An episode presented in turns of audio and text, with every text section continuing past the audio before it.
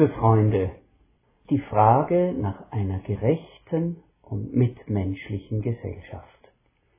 Das ist kein glaubensfremdes Thema, sondern Gerechtigkeit und gegenseitige Solidarität in Wirtschaft und Gesellschaft sind auch Ausdrucksformen von Liebe.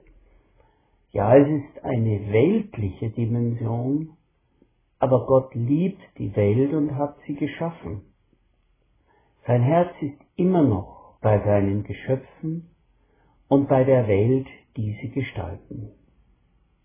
Gott ist Liebe und Liebe ist unteilbar. Für manche überraschend findet man in der Bibel beeindruckende Entwürfe für eine wahrhaft menschliche Gesellschaft. Heute greifen wir einen einzelnen Vers aus dem Buch 5. Mose, Deuteronomium, auf. Vers 15, 11. Die Armen werden niemals ganz aus deinem Land verschwinden. Darum mache ich dir zur Pflicht, du sollst deinem notleidenden und armen Bruder, der in deinem Land lebt, die Hand öffnen.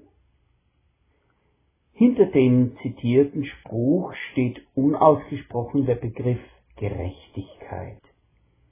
Hier nicht als religiöser Begriff, etwa wie Paulus von unserer Gerechtigkeit vor Gott spricht, sondern als Begriff des öffentlichen Lebens. Was heißt Gerechtigkeit? Ich habe im Internet eine interessante Definition gefunden. Der Begriff der Gerechtigkeit bezeichnet einen idealen Zustand des sozialen Miteinanders, in dem es einen angemessenen, unparteilichen und einforderbaren Ausgleich der Interessen und der Verteilung von Gütern und Chancen zwischen den beteiligten Personen oder Gruppen gibt. Gerechtigkeit ist ein normativer, mit einem Sollen verbundener Begriff. Mit ihm ist die Aufforderung verbunden, ungerechte Zustände in gerechte umzuwandeln. Wer gerecht sein will, hat die Pflicht gegenüber sich selbst, aber auch in der Erwartung der anderen entsprechend zu handeln. Wenn man Gerechtigkeit als Gebot der Sittlichkeit anerkennt, trägt man einen Teil der Verantwortung dafür, dass gerechte Verhältnisse hergestellt werden. Interessant, wie tiefblickend doch auch solche Texte sein können. In 5. Mose 15.11 hören wir also, du sollst deinem notleidenden und armen Bruder, der in deinem Land lebt, deine Hand öffnen. Hier ist mit dem Begriff Bruder nicht der Bruder in der Glaubensgemeinschaft gemeint, sondern der Mitmensch im normalen alltäglichen Zusammenleben. Das fünfte Buch Mose stellt sich als Predigt des hochbetagten Mose an das Volk dar. Er redet den Israeliten ins Gewissen, wie sie ihr Leben im Land gestalten müssen, damit sie auf der Segensstraße bleiben und nicht in den Sog von Fluch und Zerstörung geraten.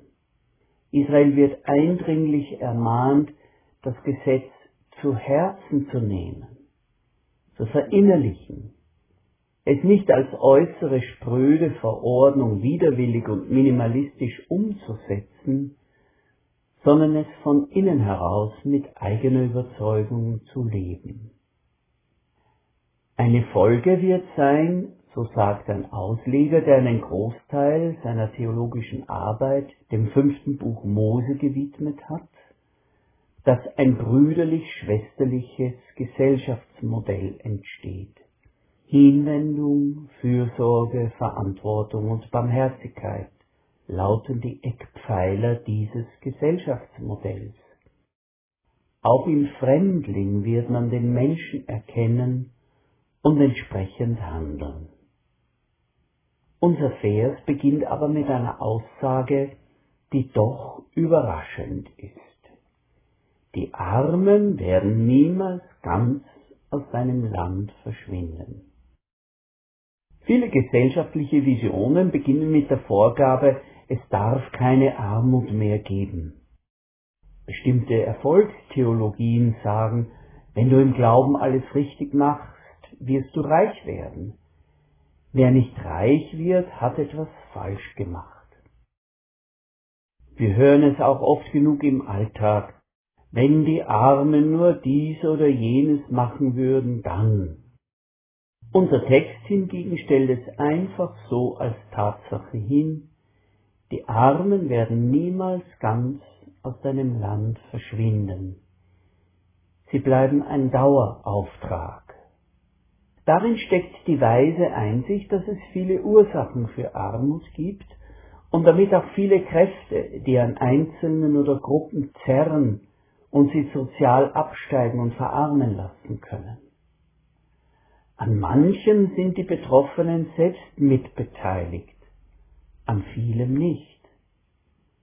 Denken wir nur an körperliche und seelische Erkrankung, Hunger, Behinderungen, traumatisierende Erfahrungen, die die Kraft eines Menschen nachhaltig brechen, Naturkatastrophen, die alles zerstören, was Menschen sich aufgebaut haben, die soziale Gruppe, in die jemand hineingeboren ist. Hat jemand ein Erbe mitbekommen? Wie sehr machen sich seine oder ihre Eltern stark für die Schulbildung? Nicht zuletzt gehört auch der Faktor Rassismus hierher. Wer sich hinuntersieht und sieht braune Beine, für den ist vieles im Leben schwerer. Es gibt viele Elemente, die beeinflussen, ob jemand reich, erfolgreich oder arm und bedürftig bleibt. Unser Text jedenfalls sagt es mit sympathischer Abgeklärtheit, in diesem Leben, in dieser Welt gibt es viele Ursachen von Armut. Sie bleiben euch als Aufgabe und Herausforderung erhalten. Doch nun kommt ein entscheidendes Wörtchen. Darum. Wir fragen uns, heißt es jetzt, darum zuckt mit der Schulter? Darum lohnt es sich gar nicht, die Sache anzupacken? Nein, ganz im Gegenteil. Darum mache ich dir zur Pflicht.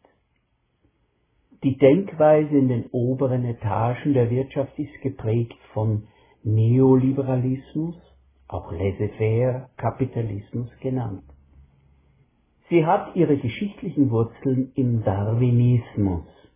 Einer frisst den anderen, der Stärkere setzt sich durch. Letztendlich entstehe ein Zusammenspiel und Ausgleich der Egoismen.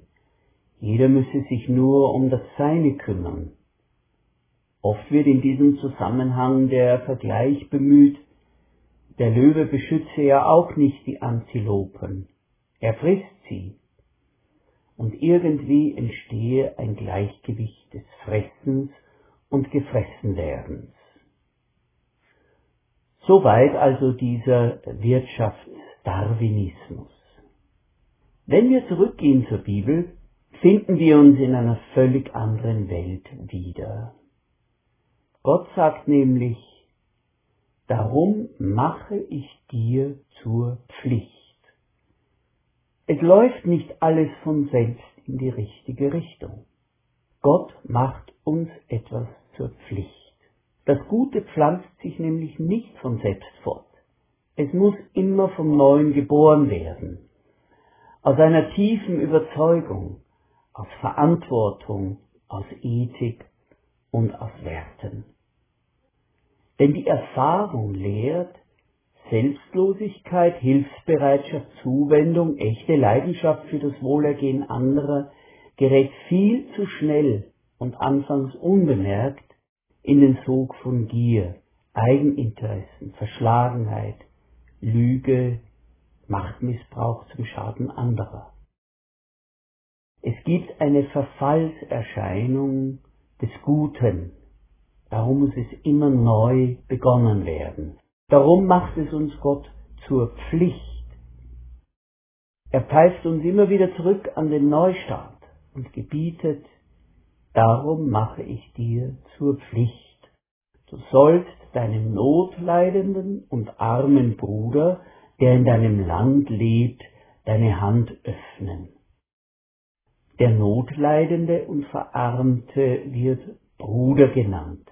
Er ist und bleibt Mensch, Mitmensch, der mit mir verbunden ist und mit dem ich verbunden bleibe. Unabhängig davon, ob er oder sie selbst verschuldet oder unschuldig in Not geraten ist.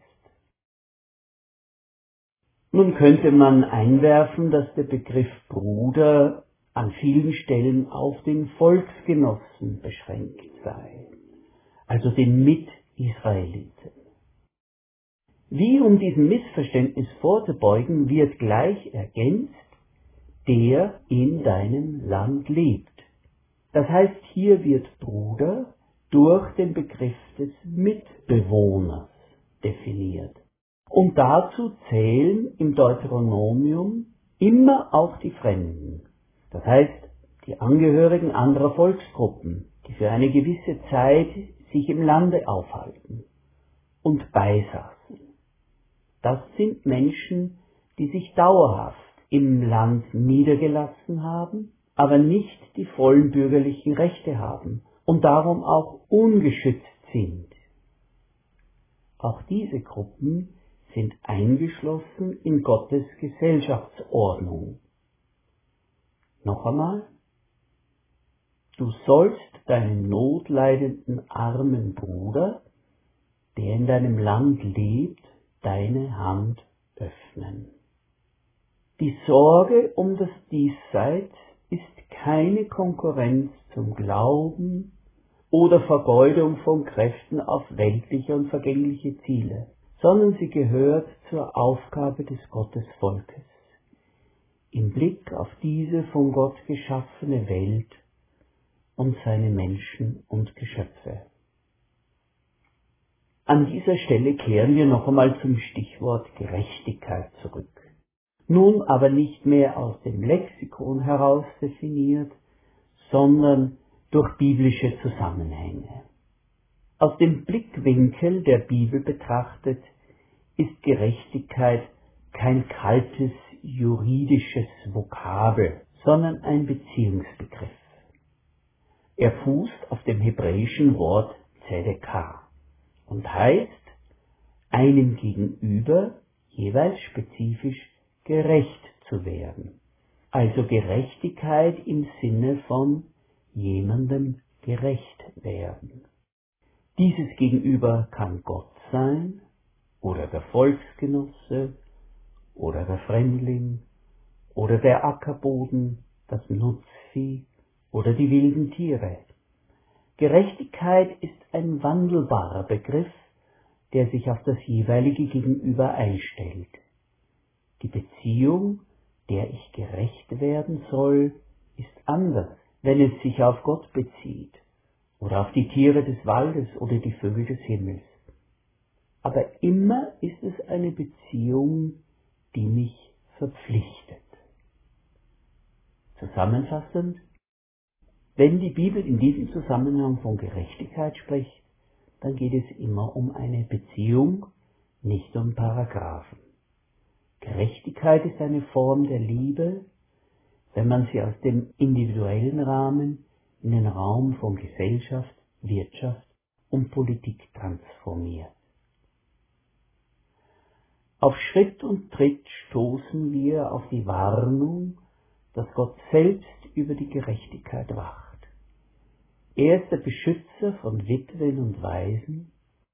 Das sind damals die schutzlosen Menschengruppen, die ihr Recht nicht selbst durchsetzen können. Gott kämpft selbst gegen Korruption und Bestechlichkeit. Kein Reicher und Starker und Angesehener soll sich einbilden, dass er Gott auf seiner Seite hat, wenn er nicht darauf achtet, dass die Würde und die Rechte der Armen und Wehrlosen geschützt werden. Ein anderer Begriff ergänzt das hebräische Konzept von Gerechtigkeit. Es ist das Wort Shalom, wo wir aufrichtig bemüht sind, den vielfältigen Beziehungen im Glauben und in der Schöpfung gerecht zu werden, tritt Friede, Ganzsein, Versöhntsein ein und löst Segen aus. Wenn man das Ganze nun vom Ende her betrachtet, vom Segen, dann zeigt sich, Gerechtigkeit ist die biblische Überzeugung, dass alle auf Dauer das Leben von der besten Seite erfahren werden, wenn alle Anteil an den materiellen Gütern bekommen, wenn allen die Bestimmungsfähigkeit über ihr Leben und allen ihre Würde als Menschen gewahrt bleibt.